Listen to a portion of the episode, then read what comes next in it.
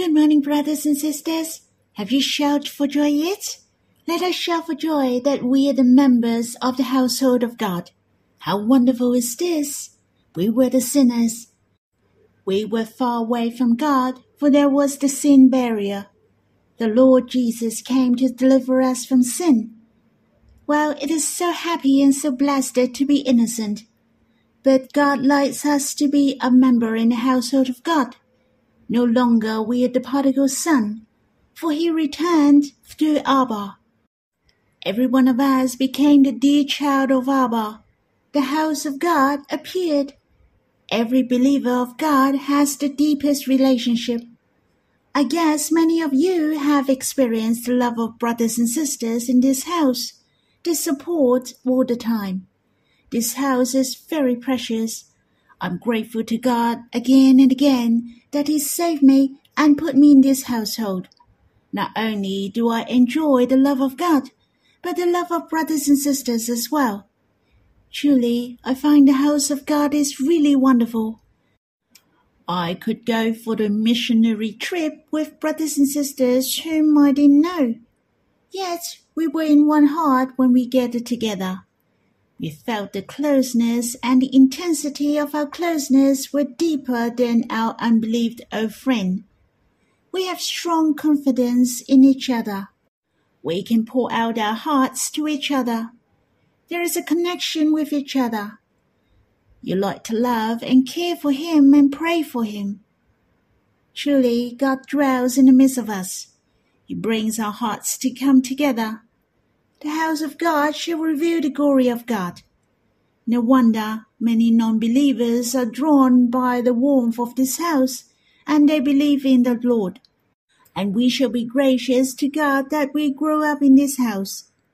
We understand the heart of God and enjoy His love. We have experienced how treasurable is this household. God committed us to build a house of His will, to revive the church.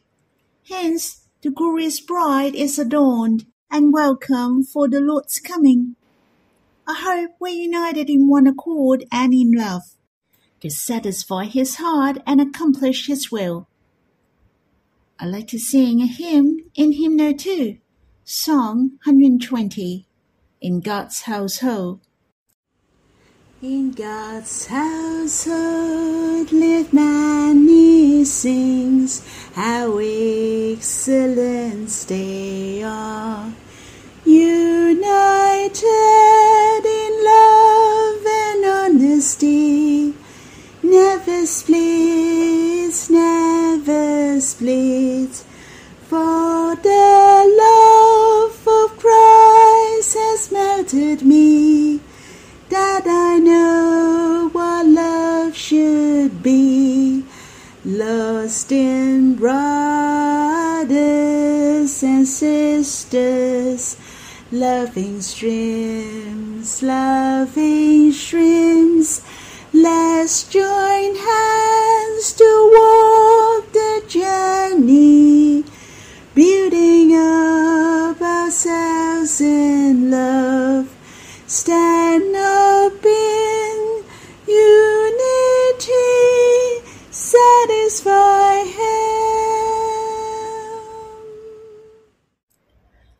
hope you have time to draw near the Lord personally, to worship Him and come before Him. You can stop the recording and we'll read the Bible when you're done. May the Lord bless you. Brothers and sisters, we will read in Psalm 26 of David. Vindicate me, O Lord, for I have walked in my integrity, and I have trust in the Lord without wavering.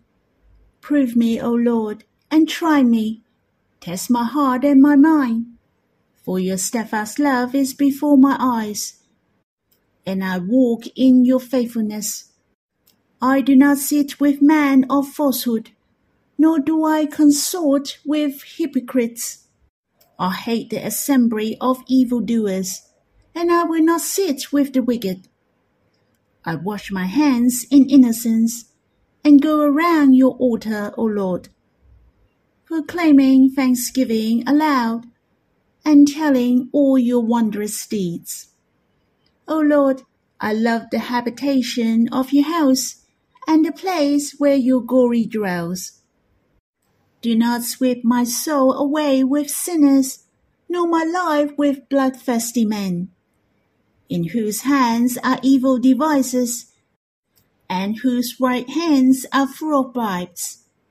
But as for me, I shall walk in my integrity. Redeem me, and be gracious to me. My foot stands on level ground. In the great assembly, I will bless the Lord. It is the Psalm of David. That was his prayer, who probably wrote it when he was being wrongly accused. David liked to proclaim his innocence. I was strongly impressed by this psalm. David declared that he hates together with the evildoers.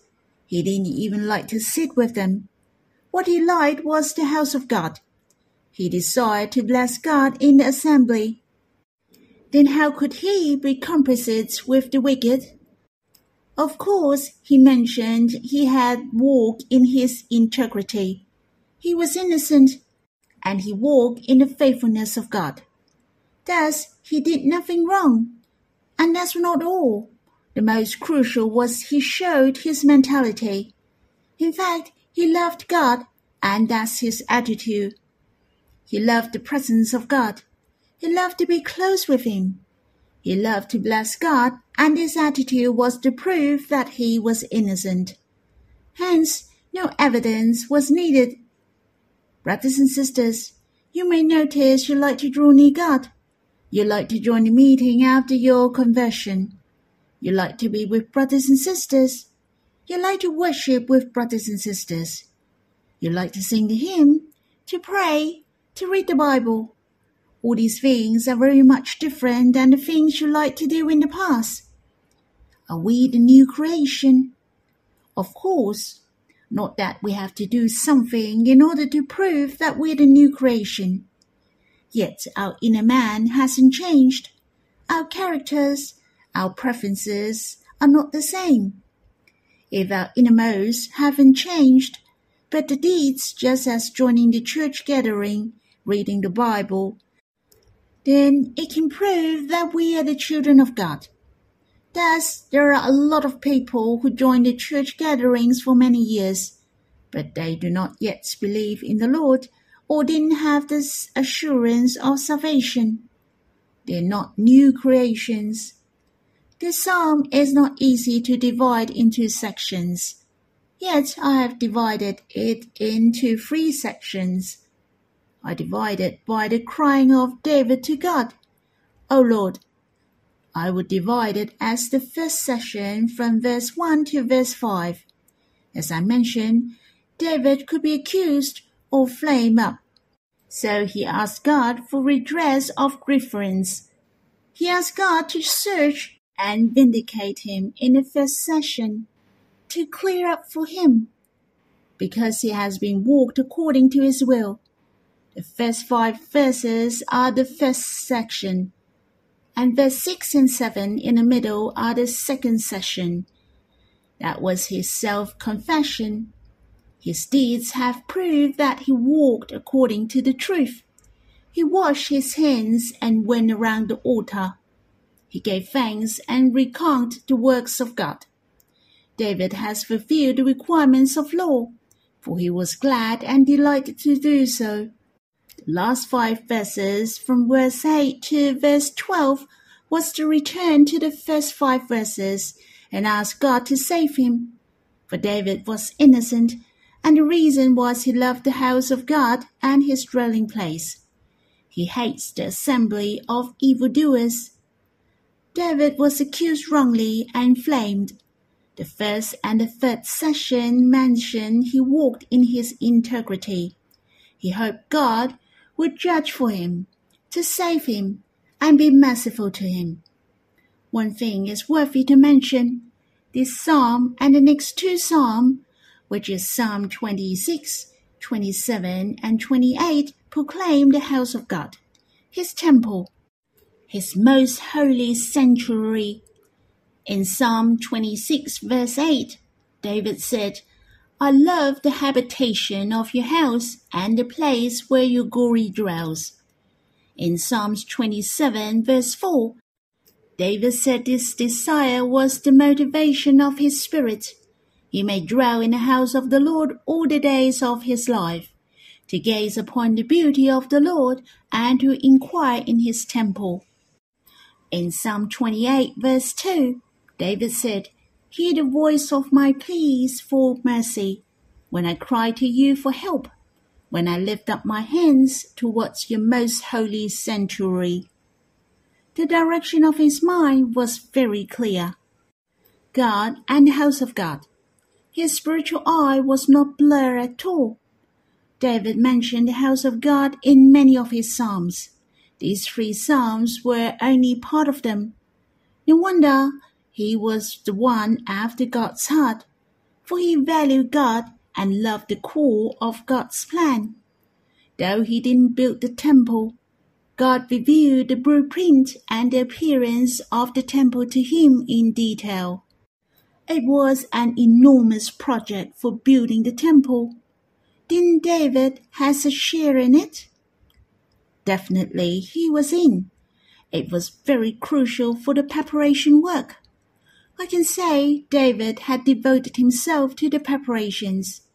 It was true that Solomon was the one who built the house.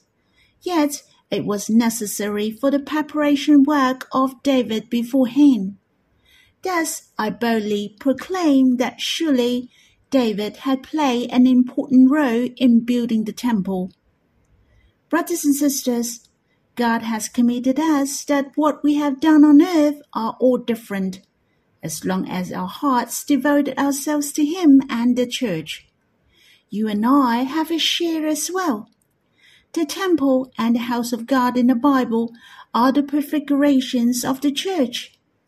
David said, One thing I have asked of the Lord, that I will seek after, that I may dwell in the house of the Lord all the days of my life, to gaze upon the beauty of the Lord, and to inquire in his temple.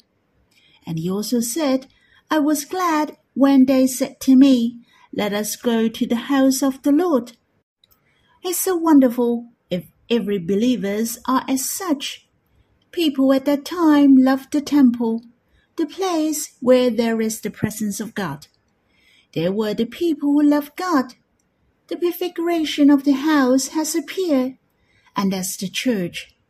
Hence, the church that God liked is filled with the people who loved Him.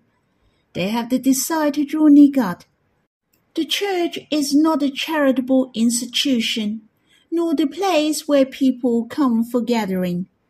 The church is the place of beholding God and drawing near Him. I would like to share with you a few verses which impress me most. Firstly, in verse 3, For your steadfast love is before my eyes, and I walk in your faithfulness.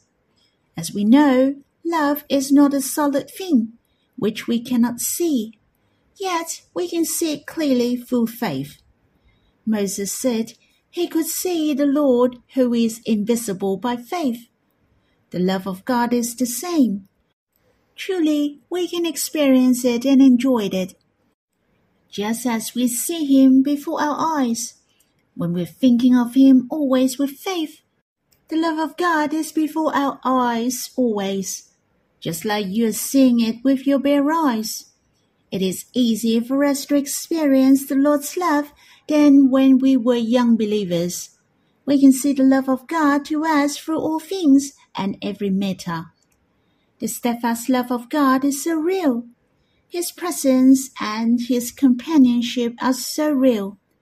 When we say, Oh Lord, I love you, not because we're emotional to do so. Then you said, O oh Lord, I love you. I believe when you say to the Lord, I love you, this is your decision and your choice. When you said, I love you, how can we take no action? How can we live without direction and aimlessly? Thus David said, and I walk in your faithfulness. We love God and we walk in his faithfulness. just like when we worship God in spirit and in truth. Faithfulness is the truth.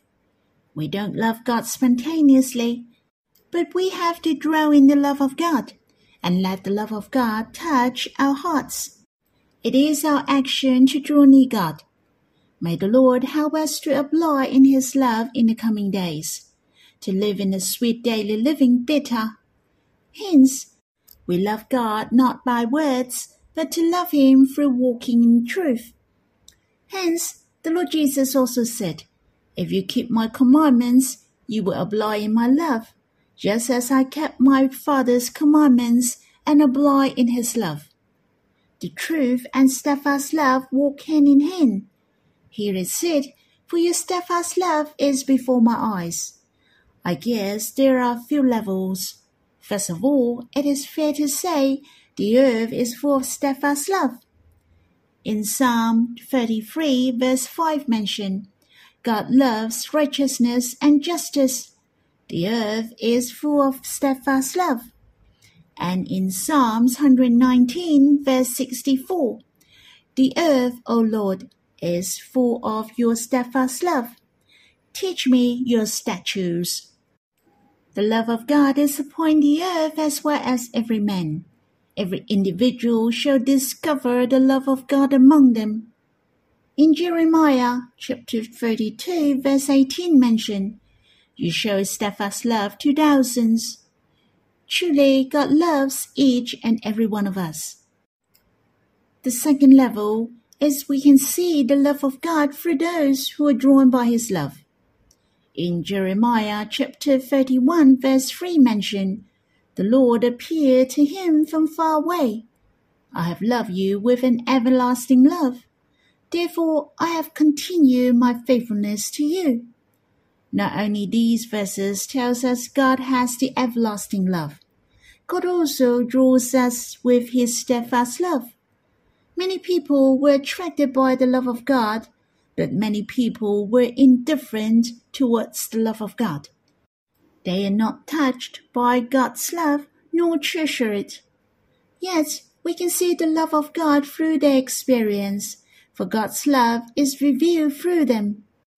Lastly, David said, For your steadfast love is before my eyes. Why did David see the love of God always? To whom the love of God reveals to? How could people see and experience the love of God? There is no partiality in God. There is a reason for us to experience deeply. In Psalm 18, verse 25, David said, With the merciful, God show yourself merciful. In Daniel chapter 9, verse 4, Daniel, who was greatly loved, said, O Lord, the great and awesome God, who keeps covenant and steadfast love with those who love him and keep his commandments. As we can see, the steadfast love of God is for everyone, for the earth is full of the love of God. Yet some people could experience deeper the love of God, and they are those who loved him, to trust in him, and keep his commandments. God will reveal himself to them. Brothers and sisters, are you willing to experience more the love of God? like David, that the steadfast love is before his eyes? I hope we have a heart to the Lord always, to love his appearing to us. God will not disappoint you if you love him, for God desires to draw near us.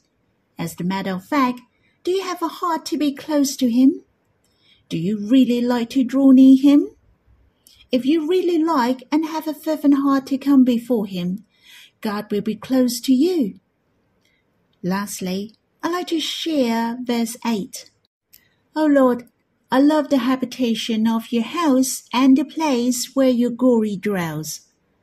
I felt I'm more blessed than David when I read this verse again and again.